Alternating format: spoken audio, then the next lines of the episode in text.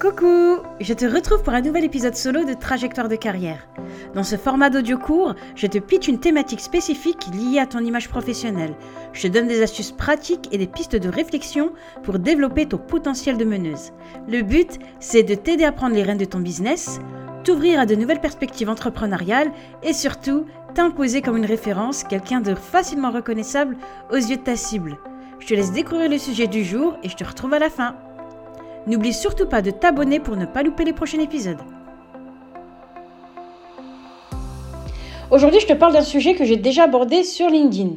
C'est l'art de dire non avec diplomatie. Je suis sûre que tu rêves d'apprendre à le faire. Alors écoute bien ce qui va suivre parce que je te partage mon astuce pour y arriver. Alors, une situation à laquelle beaucoup d'entrepreneurs sont confrontés, c'est celle de faire face à un client ou une cliente qui demande de sortir du cadre euh, de la prestation, mais sans compensation financière. D'un côté, toi, tu veux préserver les relations professionnelles avec ce client, qui est susceptible d'acheter des nouveaux services ou même de devenir un ambassadeur pour ta marque.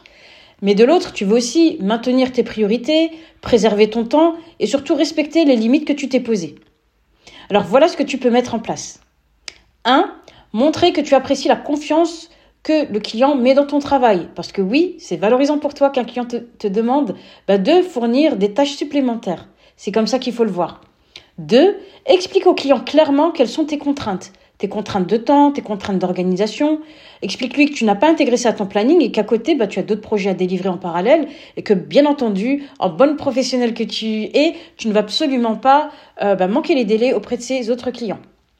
Trois, si possible, clarifie la charge de travail supplémentaire pour que le client puisse se projeter et surtout comprendre bah, le temps que ça va te prendre et quel est le coût associé.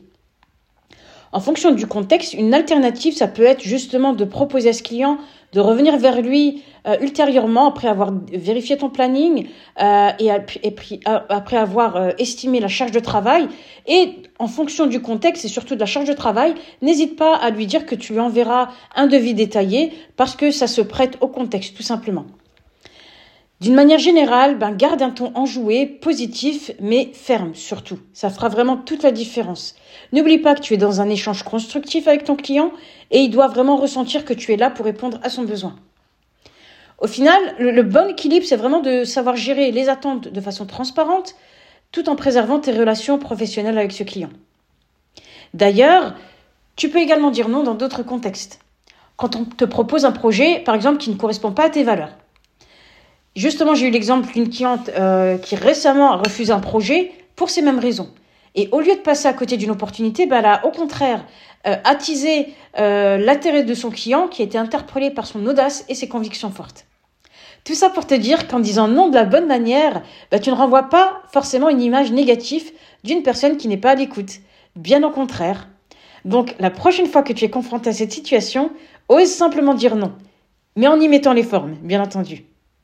Voilà, c'est tout pour moi pour aujourd'hui. Je te dis à demain et comme d'habitude, je t'invite à venir me retrouver sur LinkedIn pour me dire ce que tu penses de cette astuce. À très vite C'est la fin de cet épisode, j'espère que le contenu t'a plu. Si c'est le cas, fais-le savoir en mettant simplement 5 étoiles ou un commentaire sur ta plateforme d'écoute. Tu peux également partager ce contenu à une personne de ton entourage à qui ça peut servir. Ce petit geste m'aidera beaucoup à faire connaître le podcast à un public plus large. Moi, je te dis à très vite pour un prochain épisode.